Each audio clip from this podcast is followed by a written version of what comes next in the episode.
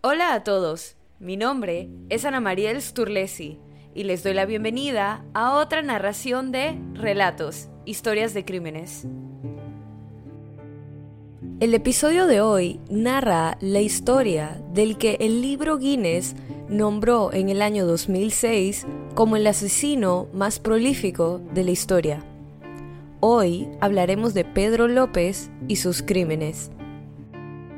Pedro López fue condenado por matar a cientos de personas, en su mayoría niñas, entre 1969 y 1980. Al atacar a niñas indígenas, que normalmente son desatendidas por los sistemas de justicia, López pudo torturar y matar a más de 450 personas antes de llamar la atención de las autoridades. A pesar de la magnitud de sus delitos, fue excarcelado antes de tiempo por buena conducta y hoy se desconoce su paradero. Algunas historias sobre asesinos en serie tienen un final. En estos eventos afortunados se captura al asesino, se encuentran los cuerpos y el resto de nosotros nos queda especular sobre las motivaciones y las aflicciones mentales del asesino. Lastimosamente, este no es el caso de Pedro López. Apodado el monstruo de los Andes, se cree que López mató a cientos de personas entre 1969 y 1980, la mayoría de ellas niñas. Si bien es posible que muchos de los que viven afuera de América del Sur no hayan oído hablar de Pedro López, aquellos fuera del continente que adquirieron la edición del año 2006 del Guinness World Records sabrán sobre el título que se le otorgó y que luego fue revocado del libro debido a las quejas que decían que hacía de matar una competencia. Aquellos que lograron ver su mención y que no sabían de él antes, probablemente se preguntaron sobre la historia de su vida y sus crímenes. Y eso es lo que estamos a punto de discutir y cuán increíble es que un asesino tan monstruoso se le permita caminar libre después de haber cometido cientos y cientos de asesinatos. La historia de Pedro López no solo pone en tela de juicio las partes más oscuras de la psique humana, sino también los sistemas penales de los países en los que López cometió sus crímenes. De hecho, estos mismos sistemas penales pueden haber sido parcialmente responsables de convertir a Pedro López en el monstruo en el que se había convertido. Pedro Alonso López nació en Colombia en 1948 y fue criado por su madre Benilda López de Castañeda, quien concibió a Pedro después de tener una aventura con un hombre casado. Como muchos otros asesinos en serie, López tuvo una infancia traumática su padre fue asesinado seis meses antes de que naciera. Los primeros casos conocidos de trauma en la vida de López fueron ver a su madre involucrarse en trabajo sexual, lo que, según él, tuvo un efecto emocional perturbador. Si bien la madre de López afirmó ser amorosa y cariñosa, Pedro López dijo que lo maltrataba física y emocionalmente. La vida de Pedro López dio un giro inesperado en 1957, cuando su madre lo sorprendió acariciando de forma sexual a su hermana. Fue expulsado de su casa a la edad de nueve años tras este incidente. Mientras deambulaba por las calles, López fue recogido por un pedófilo que lo trajo a su casa con la promesa de comida y un lugar donde quedarse. En cambio, Pedro fue llevado a un edificio abandonado y violado repetidamente. Después de este incidente, Pedro se unió a una pandilla callejera de niños para protegerse de más depredación. La pandilla cometería delitos menores y fumaría un derivado de la cocaína. Después de cuatro años de vivir en la calle, Pedro López fue acogido por una familia de Estados Unidos y lo pusieron en una escuela para huérfanos. No mucho después, sin embargo, se escapó. Según algunos relatos, fue porque fue abusado sexualmente por un maestro. Otros relatos afirman que se escapó con dicho maestro.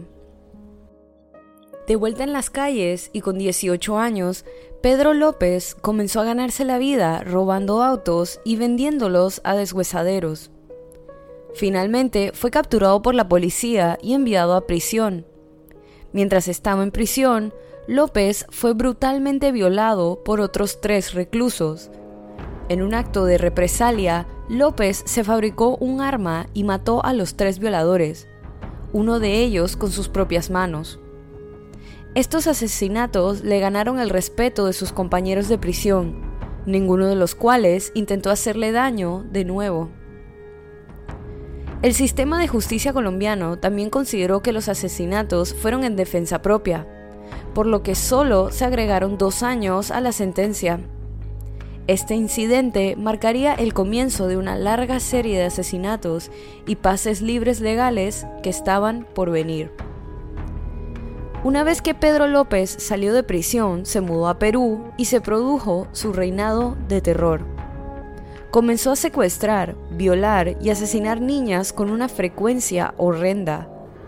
En el apogeo de su ola de crímenes, aparentemente estaba asesinando a unas tres niñas por semana. La mayoría de sus víctimas eran niñas de entre 9 y 12 años. Cuando se le preguntó sobre su motivación para matar niñas, dijo, Perdí la inocencia a los 8 años. Así que decidí hacer lo mismo con tantas niñas como pudiera. López acechaba a sus víctimas desde lejos, a veces durante varios días antes de hacer su movimiento. Luego secuestraría a la víctima, la llevaría a un lugar apartado, la violaría y las estrangularía hasta la muerte y enterraría sus cuerpos en tumbas poco profundas. A veces antes de que los cuerpos se descompusieran demasiado, regresaba a las tumbas, las desenterraba y organizaba fiestas de té con grupos de cadáveres. Sin embargo, como ellas no se podían mover, el asesino dijo que se aburría e iba a buscar nuevas niñas. López afirmó que prefería matar durante el día para poder ver las caras de sus víctimas cuando morían. La mayoría de las víctimas de López eran niñas de comunidades indígenas pobres. Según López, él no tenía preferencia de qué etnia eran sus víctimas. Era simplemente una cuestión de practicidad, que la mayoría de sus víctimas eran de comunidades indígenas, donde los niños eran menos cuidados. Jamás secuestró ni mató a niñas blancas porque sus padres vigilaban demasiado, según él. En una ocasión, después de mucha sospecha puesta sobre él por parte de los indígenas, fue sorprendido en el acto de intentar secuestrar a una niña de una de estas comunidades, ofreciéndole regalos a plena luz del día, porque pensaba que si lo hacía de noche, la niña no confiaría.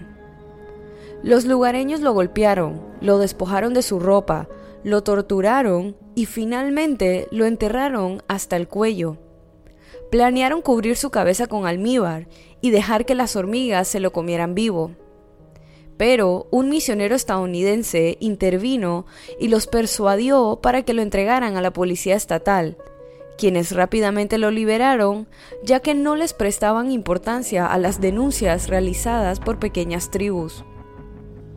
Sea como fuere, entre 1978 y 1980 el número de desapariciones de niñas fue en aumento, principalmente en Colombia y Ecuador, un dato que la policía achacó a un incremento de la esclavitud sexual y la trata de personas, y no tanto a un asesino en serie.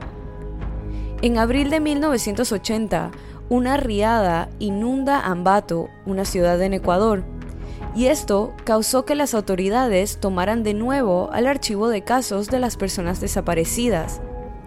En aquella inundación desaparecieron cientos de personas y las labores de rescate se dedicaron a verificar los cadáveres encontrados con los registros de desaparecidos.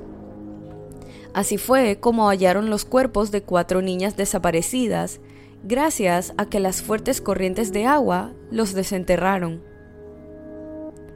Días después de la riada, una mujer de la localidad, Carvina Poveda, se dirigía a realizar sus compras a un supermercado local con su hija Marie de 12 años. cuando un hombre desconocido intentó raptar a la niña. Carvina pidió ayuda para detener al hombre, que trataba de huir del supermercado con su hija en brazos. Comerciantes locales acudieron rápidamente a prestar su ayuda. Capturaron al hombre antes de que pudiera escapar y lo retuvieron hasta la llegada de las autoridades. Pedro se encontraba muy tranquilo cuando la policía llegó a la escena. Cuando regresaron a la comisaría principal con su sospechoso, su primera conclusión fue que tenían a un loco en custodia. Fue en este punto que se reveló el verdadero alcance de los crímenes de López. Una vez en la oficina principal de la comisaría, Pedro se negó a cooperar con las autoridades y permaneció en silencio durante todas las preguntas del interrogatorio. Los investigadores pronto se dieron cuenta que tendrían que emplear una estrategia diferente para hacer hablar a su sospechoso. Uno de los funcionarios pronto sugirió que llamaran a un sacerdote, el padre Córdoba Gudino, que conoció en prisión y mantuvo conversaciones en una celda con Pedro. El diseño de la estrategia de la policía era que el padre Gudino se ganara la confianza del sospechoso y reconociera sus crímenes. Al momento, Pedro empezó a hablar, y al día siguiente ya había revelado actos tan repulsivos de violencia que el padre Gudino no pudo oír ninguno más y pidió que le sacaran de la celda. El asesino llegó a declarar, obligaba a la niña a tener sexo conmigo y ponía mis manos alrededor de su garganta. Cuando el sol salía, la estrangulaba. Solo era bueno si podía ver sus ojos. Nunca maté a nadie de noche habría sido un desperdicio en la oscuridad. Tenía que verlas a la luz del día. Había un momento divino cuando ponía mis manos alrededor del cuello de las niñas y observaba cómo se iba apagando la luz de sus ojos.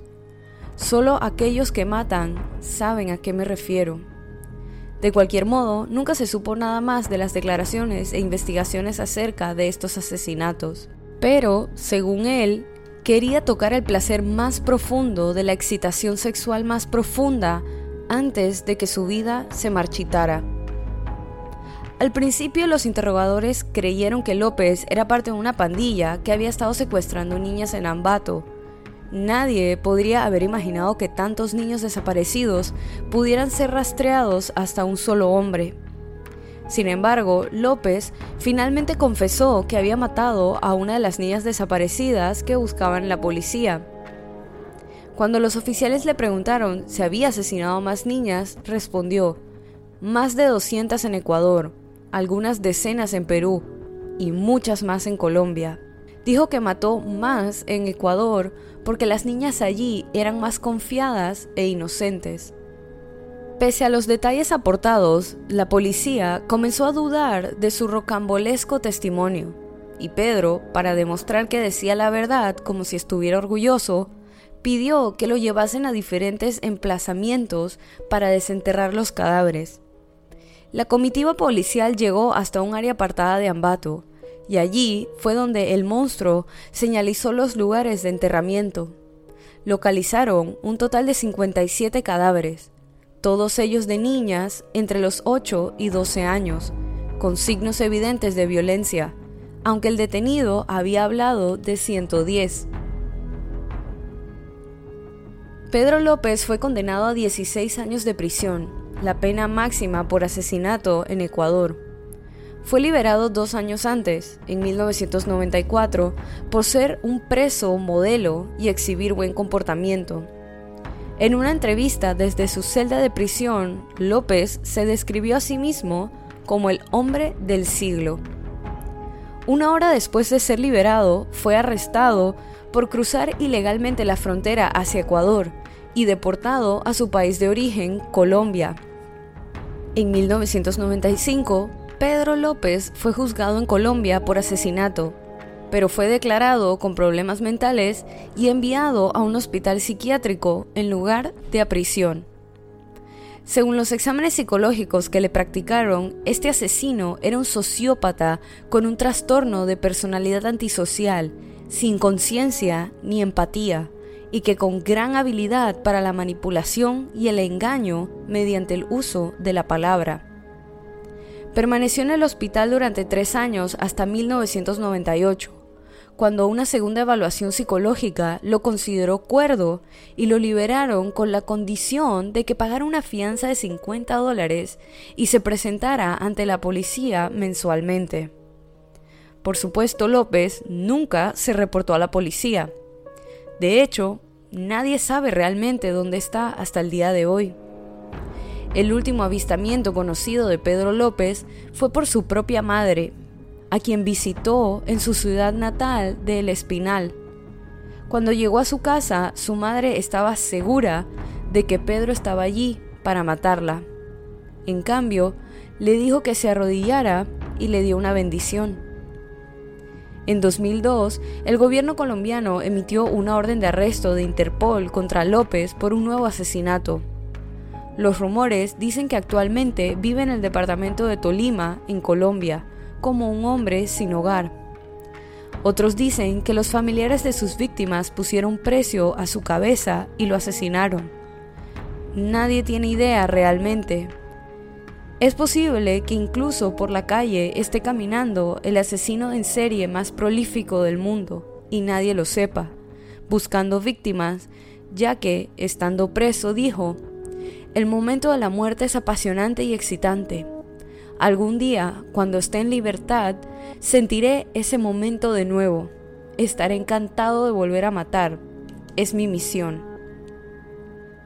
Aunque el paradero de Pedro Alonso López sigue siendo un misterio, su propia madre tiene claro que su hijo sigue vivo. Así lo declaró ante varios medios de comunicación colombianos. Sé que no ha muerto, otros familiares míos se me han aparecido en forma de presencia después de que fallecen, pero él no. Sé que sigue ahí, en alguna parte. Y así culmina este episodio de Relatos, historias de crímenes. Recuerden pasar por la cuenta de Instagram y dejar su opinión de este caso. La cuenta es Relatos en Podcast y la pueden encontrar en la descripción de este episodio. Si te gustó este relato, suscríbete o síguenos en la plataforma de tu preferencia que utilices para escuchar los episodios. Y no dudes en dejar una calificación y comentarios. Mi nombre es Ana Mariel Sturlesi y muchas gracias por acompañarme en esta narración nuevamente y bienvenido si es tu primera. Nos vemos la otra semana para otra narración de Relatos, historias de crímenes.